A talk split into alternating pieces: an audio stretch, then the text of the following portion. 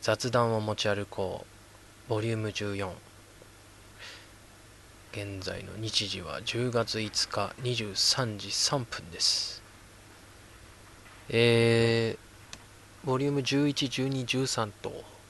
ニコ生で録音したものを分割してアップしましたけども、まあ、今回は、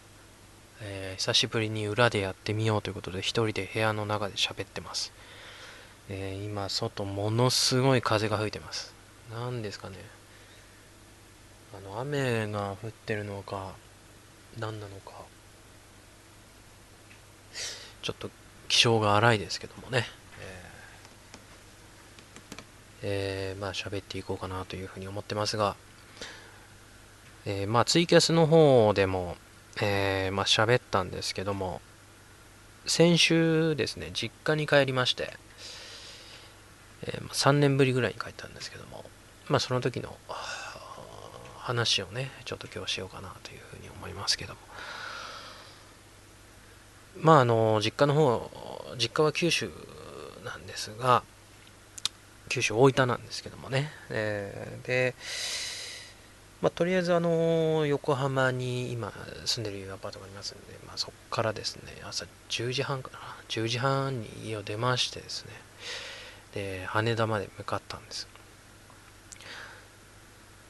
で飛行機の時間は3時頃だったんですが、まあ、羽田って結構暇が潰せるんで、早めに毎回行くんですよね。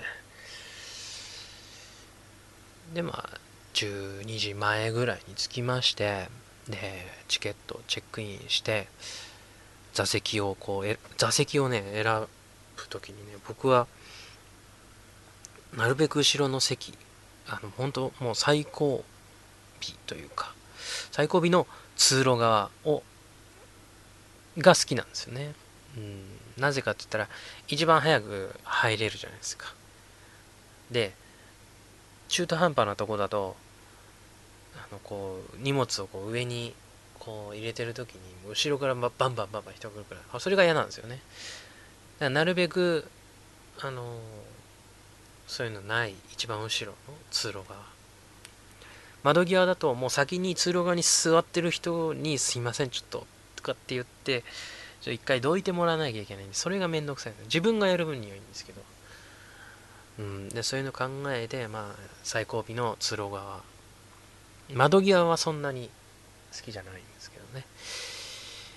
で、まあ、あの、取りまして、で、まあ、荷物も預けて、お土産買ってとかっていろいろやってたんですけど、で、ご飯を食べようかなと思って、いろんな羽田羽田空港の中ってレストランとかやっぱありますよね。で、その中で、まあ、なんか食べようかなと思ったんですけど、やっぱ羽田空港価格なんでものすごい高いわけですよ、全部がね。で、まあ高いのはいいやと思って、高いとこでいいやと思って、で、天丼屋に行きましてですね、まあ、そこそこする値段でしたよ。で、まあそこで天丼を食べて、まあ味はそこそこ美味しいですよ。まずいわけではない。うん、そこそこ美味しいところです。で、まあ食べまして、まあ、展望台とかいろんなとこ行ったんですけども、で、まあ、その行動してる中でずっと iPod で音楽を聴いてたんですよね。で、まあ、電池がちょっとなくなってきたなと思って、まあ、保安検査場通った、通って、まあ、その搭乗口の前に、まあ、コンセントがね、こう、PC コーナーみたいなのあるじゃないですか。で、そこにまあ、コンセントにこう挿しまして充電をしてたわけですよ。携帯も一緒に。で、そしたら、あのー、搭乗開始になりました、みたいなことで、えー、それを引っこ抜いてですね、えー、とりあえずこう一回まあ電源を落としてで登場したわけですけども。でまああのじゃあ音楽聴こうかなと思ったら音楽その iPod なんですけど iPod でこう表示が OK あ違うあの Do Not Disk Connect みたいなの出たんですよ。その表示が一切動かなくなっちゃってであれ音楽聴けねえと思ってで、携帯もそんなに充電できてなかったから、あんま使いたくねえなと思って。でも飛行機って機内放送ってね、一般的にはあるじゃないですか。ANN だったら、あのまあなんか落語やったり、J-POP やったり、アニメソングやったりとかっていう、うん、で、テレビがこう真ん中でドーンとあって、なんかこう、今どこ飛んでるとかって、いろいろ暇つぶせる機能はいろいろ飛行機の中でもあるんですが、LCC のソラシドエアっていう会社のもの会社のね飛行機に乗ったんですけどもそれについてなくて機内放送が。ちょっとバイクの音がすいませんうるさかったです。機内放送がついてなかったんですよ。で結局あの何も時間潰せるものがないっていう状況になりましてでどうしようかなと思ったんですけども本とかも持ってきてなかったんでそしたら俺の座席の左真ん中ですね。真ん中の列の席が空いててその窓際におばさんが座ってたんですよ。で俺の座ってる列の右の列は、えー、通路側と、えー、真ん中の席が空いてて窓際におじさんが読書してた。でおばさんはなんかものすごく機嫌が悪い感じでいたからおじさんはものすごいこう本を読んでもうこれから帰る雰囲気で。一か八か俺はこのおじさんに喋りかけて暇つぶそうかなと思ったんですけどさすがにそこまではちょっと勇気がなくて。うん、でももういいやと思って。もうとりあえず寝るしかねえなと思って。でもやっぱその LCC なんでそんなにゆったりもできないんですよね。うん。でもヘッドホンとかあれば別なんですけどこう機内放送があればやっぱこうただ飛行機の音の中1時間半以上乗るわけで、まあ、なかなかね、えー、寝つけなくて。でそのまま大分着いて。でまあ荷物受け取ってでバスに乗ろうかなと思ってバスの券を買ったんですけどもそしたらちょうどもうバスの券買った直後に出るってで急いでバス乗ってそしたらまあ珍しく大体僕はあの確定バスっていうかあのいろんまあ6か所7か所ぐらい止まるバスに毎回帰ってたんですけどもそれで。たまたまそれが大分駅の直行のバスで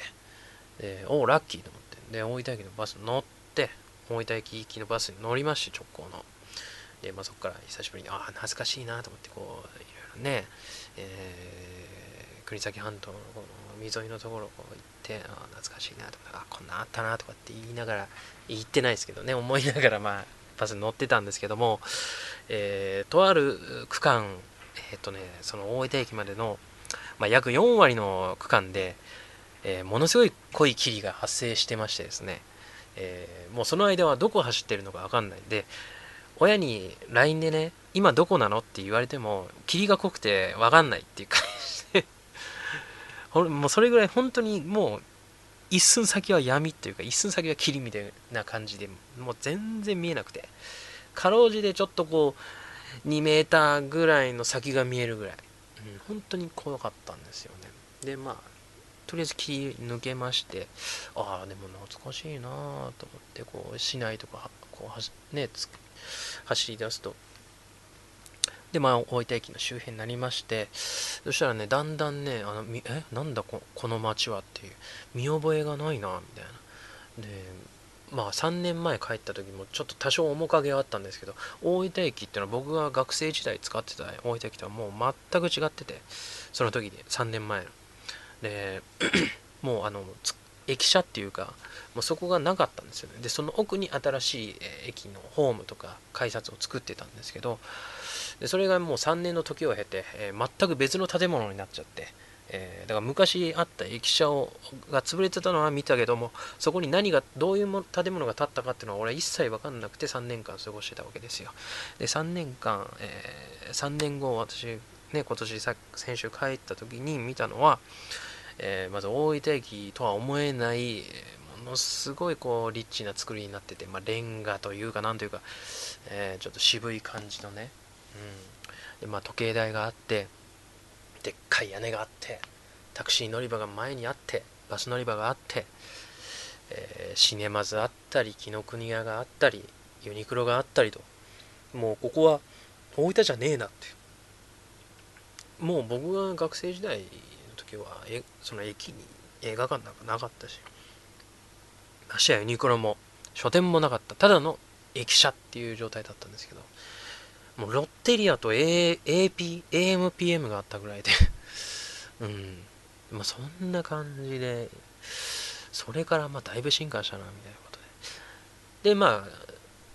地元までね、あの、もう汽車っていう、これはもう電車じゃない、汽車、ディーゼルで動く汽車で帰ったんですけども、まあ帰るっていうか、その切符を買ってですね、えー、まあその記者の時間を見たんですけどもちょうど僕が学生時代にこの帰る時に使ってた時間と一緒の時間に乗ることができましてでまああのー、まあ乗ることができましたっつっても結構待ったんですその時間 1時間ぐらいあったのかなまあ、その間、ちょっと商店街の方行こうかなと思ったんですけど、やっぱめんどくせえな、荷物もあるしと思って。で、まあ、新しくなった駅舎の中をぐるぐるぐるぐる回ってたんですよね。もうこんなんできたんだ、お土産コーナーもここあるなと思って。で、まあ、空港のお土産コーナーは何回か行ったことあるんですけど、もうそこの大分駅のお土産コーナーってのは行ったことがなかったから、まあ、いいやと思って。ちょっと、ね、機会があったらここでお土産買っちゃって、で、空港ではのんびりしようかなと思ってたんですよ。で、まあ、とりあえずその時は何も買わずに、えー、汽車に飛び乗りまして、ただ、ね、僕が学生時代に使ってた電車のこの時刻時刻の電車ですよ。当然ね学生が多いわけですよ。だからもうあの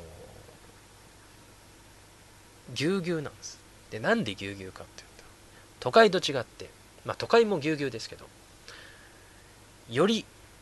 窮屈になるんですね。それは何でかっていうと、え電車が2両しかない。あの汽車が2両しかないんですよ、ね、車両が。でその2両の中にすしすし詰め状態ですよこれ、えー、で僕はあのスーツケース持ってましたからスーツケースと僕みたいな感じでもう幅取るわけですよ。でもう本当に窮屈で座れもしないしもう隣もおっさんいるしもう女子高生というかいるし子供もいるしみたいなものすごいこれ体育まあいつになったら座れるのかなと思って。でも兄貴にその帰る前にね一回電話した時にあの、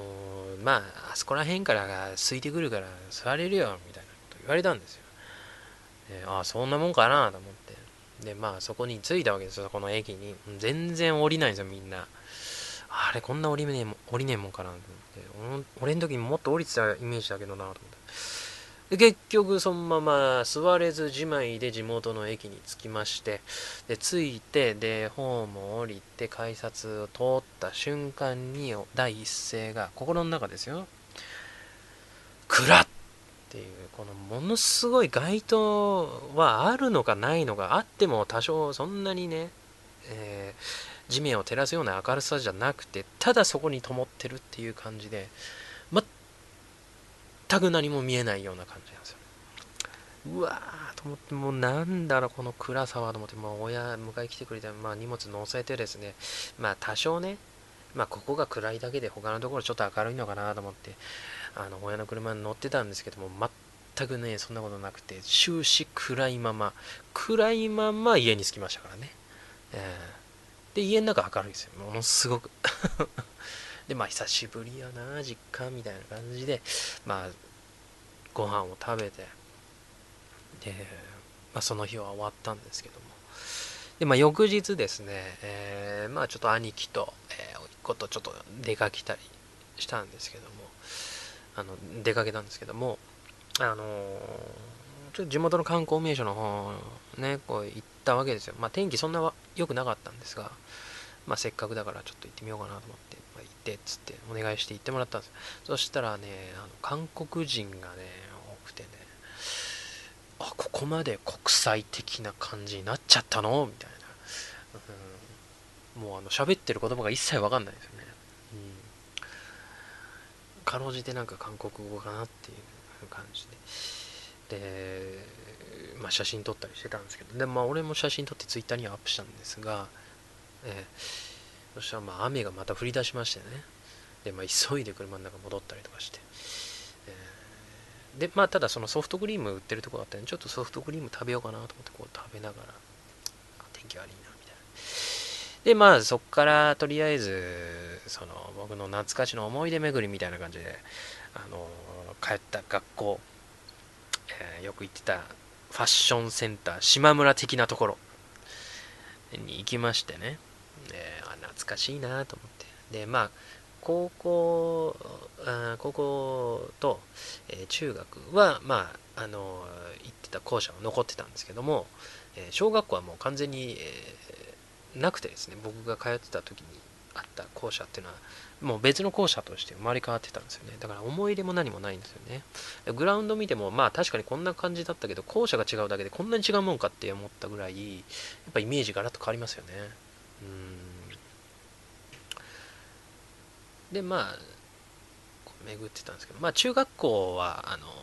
実は僕あの狭間の世代っていうか、えー、もう校舎が古い時1年の時古かったんですよね。で2年の時に新しい校舎にあの引っ越したんですけども引っ越した当初っていうのは、えー、体育館がない、えー、プールもないっていう状況だったんです。ただ校舎があるだけだからあのプールがないんでじゃプールの夏のプールの時間どうしたかっていうと昔の校舎のところまで歩いて行って泳いでで帰ってくるっていう。で体育の時間だけで2時間あったんですよね。だからまあいい暇つぶしにはなるっていう。1時間移動に使って1時間授業してっていう、うん、だからまあちょっと得した気分。じゃ得した気分ですね。まあ遠足みたいなちょっと楽しかったですけど。ね、うん、でまあそしたらまあこの間行った時にプールができてたんですよね。で体育館はまあ僕は中3の時にもできてたんでああまあ相変わらずあんなみたいな感じでいたんですけども。であとはそうですね。まあ、高校はもうあの統廃合で潰れてしまって校舎は残ってるんですがバリケードで。でまあちょっと写真を何枚か撮りましたけどもただまあちょっとねやっぱ人がいないのでもう死んでますね校舎自体は、えー、なんかもうちょっと面影がちょっとなんかあるけどもないみたいなね感じでまあそんな巡ってたんですよね。でまあそれは2日目がそんな感じで終わりまして。で、まあ、3日目なんですけど、まあ、朝10時、あ、10時、あの、8時ぐらいに家を出ました。甥っ子を保育園に預けなきゃいけないっていうんで、まあ、だいぶ離れてるんですけども、1時間ぐらいところに帰ってるんですけどもね、うん。うちの兄貴が住んでるとこなんで、で、まあ、そこから行きまして、で、そこから、まあ、ちょっと海に行こうってなって、で、海に行ってですね、まあ、あの、で、親も呼んで、海鮮丼を食べたんですけども、えー、まあ、うまかったですね。えー、なんかこう、海の香りもすごくて、うん、まああの久しぶりに美味しい魚をいただいたかなっていう感じでした、でまあそこから帰まあ兄貴の家にまた行ってでまあそこでとりあえずテレビ見て暇つぶしてたんですけどもあのー、そこからまあ帰普通の実家の方に帰ったんですね。でまあとりあえずそれで3日目終わったんです。で4日目。で、4日目は、えー、ちょっといろいろこう手続きとかあったんで、まあちょっと親に連れられてちょっといろいろ行ってて、で、そのついでにちょっと買い物、ホームセンターに買い物行ったりとかして、いろいろこう、出かけたりとかって結構多くて、で、まあそんな大した買い物とかはしなかったんですけども、今まあそんな感じで、4日目ざっと終わっていったんですよね。で、もう5日目帰るんです。5日目ね、で、5日目はもう朝、朝じゃないか、まあ、昼前ぐらいに出て、で、親にも送ってもらって空港まで。で、そこで、まあ、あの、また、もう天気悪いからまたその霧時刻にあったわけですよね、行く途中に。そしたら、あの、携帯をパッて見たら、うちの上司から電話かかってきてたんですよね。あれ？と思って。で、急いでまたかけ直して、すいません。あの、何々ですけど、どこ、どうされました？って言ったら、あのさ、あの、明日なんだけども、とこう、そばんしてくれる？みたいな。あの、そばの勤務にしてほしいって。翌日僕休み取ってたんですよ。まあちょっとこう、やす、旅行のね、疲れを癒すための。で、で、まあ、そういう癒すためっていうのはあったんですけど、まあ予定も入ってたんですよね。だから、予定があるんですいません、あの、明日無理ですって言って、で、断ったんですけども、で、まあ、なんだろう、この、もうこれから帰って、もう疲れをね、また明日癒してみたいな感じで、まだ完全に休みモードの中、えー、普通に、やっぱこう、仕事モードにされるとテンションは下がりますよね。うん、なんでまあちょっと多少テンションが落ちたけども空港で美味しいご飯を食べてでまあなんかお土産また買ったりとかしてでまあいろいろやってたんですよね。うんあそう結局ねその大分駅でねお土産を買ったんですよ。その3日目の時にねあの兄貴に連れても連れて行ってもらって、うん、そうそうそう。まあそんな感じであのなんとか大分の旅は終わったんですがえー、まあちょっとこう軽くねあのまたちょっと3日目の話に戻しますけどもえー、もともとその大分の市内にねちょっと兄貴に連れてってもらったっていうのはまあ兄貴はまあもともと用事があったんですけどもまあそれ1時間ぐらいで終わると。でその1時間ちょっと市内で暇つぶしといてくれって言われてでまあ駅前で降ろしてもらったんですよね。で駅前で、えー、降ろしてもらってまあ1時間あるからまあなんか商店街とか歩けるかなと思って。で商店街アーケードのとこがあったんですよ。学生時代あのそこ通ってたんで。で、まあ、通ったらですね、もうシャッター街なんですよね。もうほとんど潰れてまして、もう寂しい感じですよ。で、まあ、時計屋にね、こう、客は、あ、いるなと思ったら、なんか取引先の相手だったりね、またよろしくお願いします、みたいな感じで言ってたりとか、えー、しましてですね。あまあこんな感じになっちゃったかなと思って、まあそれずっと突っ切ったら、まあ、あの通ってた専門学校があったんで、まあそこちょっと見ようかなと思ったんですけど、さすがにね、ちょっと天気悪いし、まあそんなに近づきたくもなかったんで、いろいろ嫌なことも思い出すから、まあちょっとね、外見だけ見てですね。で、まあ戻ってきたんですけど、そうこうしてるうちにまあ30分ぐらい経ったわけですよ。そしたら、兄貴から電話がかかってきてて、で、どうしたの？って言ったら、もう終わったから今から行くかつって。行くわとかって言われて、早いなと思って急いで戻ったりとかしてね。うん。まあそんなことがありまして、なかなかまあ、こうゆっくりはできなかったですけどね。えー、まあそういう大分の旅でございました。まあ、あっちゅう間にもう20分ぐらい経ってますからね、これ。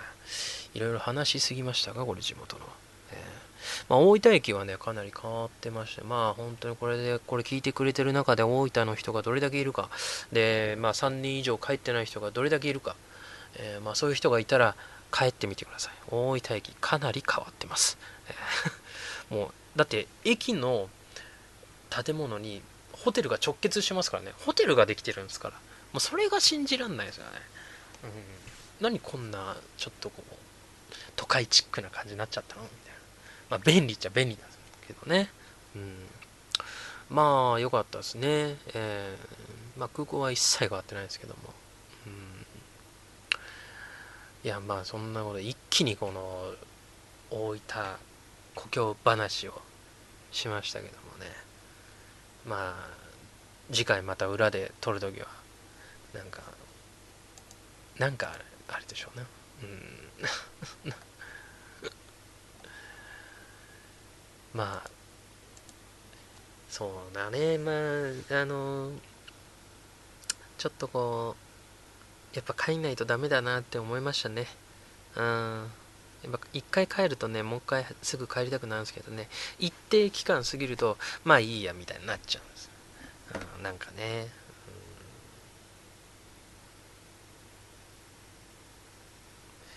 ちょっとこうやっぱ時間とってゆっくりもっとしたいなというふうに。まあ年末ぐらいにこう帰るのがベストなんですけどね。本当はね。だやっぱいかんせん飛行機は高いんでなかなか帰るのにも予算的には厳しいなっていう感じなんでね。まあどうしていこうかなっていう感じではいますけども。これからね。まあちょっと冬に書いてみたいですね。今回ちょっとまあ秋入るぐらいで天気がねちょっとまた悪かったりとかしたんで、まあ、冬とかだったら比較的まだねいいかなっていう、うん、台風とかも来ないし、えー、ちょっとお茶をすみません。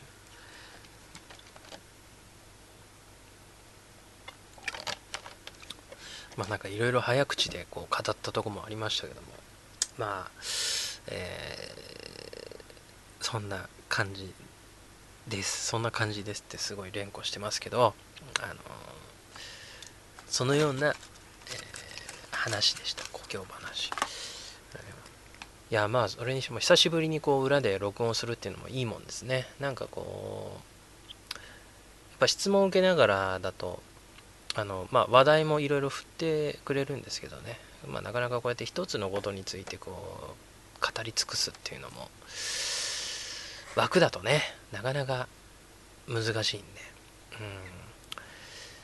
まあこう一人で落ち着いて裏で一人でだべってんのもいいかなっていう感じで。まあ次回ももしかしたら裏で録音してこそっと上げるかもしれないんで、えー、まあ今回で14回目ですね。あのー、まあ、前回まあ14回目っていうかあの14回撮ったわけじゃないんですけどね。1回を分割してあの 3回に分けたり2回に分けたりしてるんで、まあ、実質そんなに回数的には10回とかそれぐらい9回とかそれぐらいかもしれないですね。うん。まあでもあのやっぱこうツイキャストがあのニコ生に比べてこっちの方はまあ録音してあのそのまま上げるっていうだけなんでですよ。まあ時間なんか無制限なんであのツイキャスだったらあの延長するためにコイン投げてくれたりとか、まあ、するんですけどニコ生だったら500円延長にかかったりとかするんで、まあ、これはもう無制限で語り尽くせるという、うん、一回ねあのニコ生の方で動画にしてこうラジオ風動画みたいな感じで、えー、アップしたことあるんですけどそれもいかんせん容量がねあのあんまこう回に上げれるのが100メガまででせいぜい20分とかそれ25分とかそれぐらいなんですよね一気に上げるのがでまあこれはまあ30分とか普通にいけるのでうん。だからフルでとりあえずこう30分フルではいけるという、でもっとこう圧縮すれば1時間とかいけるんですけどまあそこまで別にその1時間もずっと聞くっていうのはなかなかね本当に時間取らないといけない。30分ぐらいでこまごましてればどっかこう暇潰せる時に聞いてもらえるかなっていう感じ。まあ、30分でも長えか。まあ、15分ぐらいかな。まあ、でも30分ぐらいに今日はしようかなっていう感じで、何の話をしてるのか。うん。まあ、基本一人で、こう、いろいろね、この、ポッドキャストはやってますけども、まあ、いかんせん、あの、こう、なんていうんですかね、音楽とか、そういうのがもうダメなんで、うん、あの、他に比べてかなり厳しいので、でもそれが結構良かったりとかするのかなこう落ち着いてね、え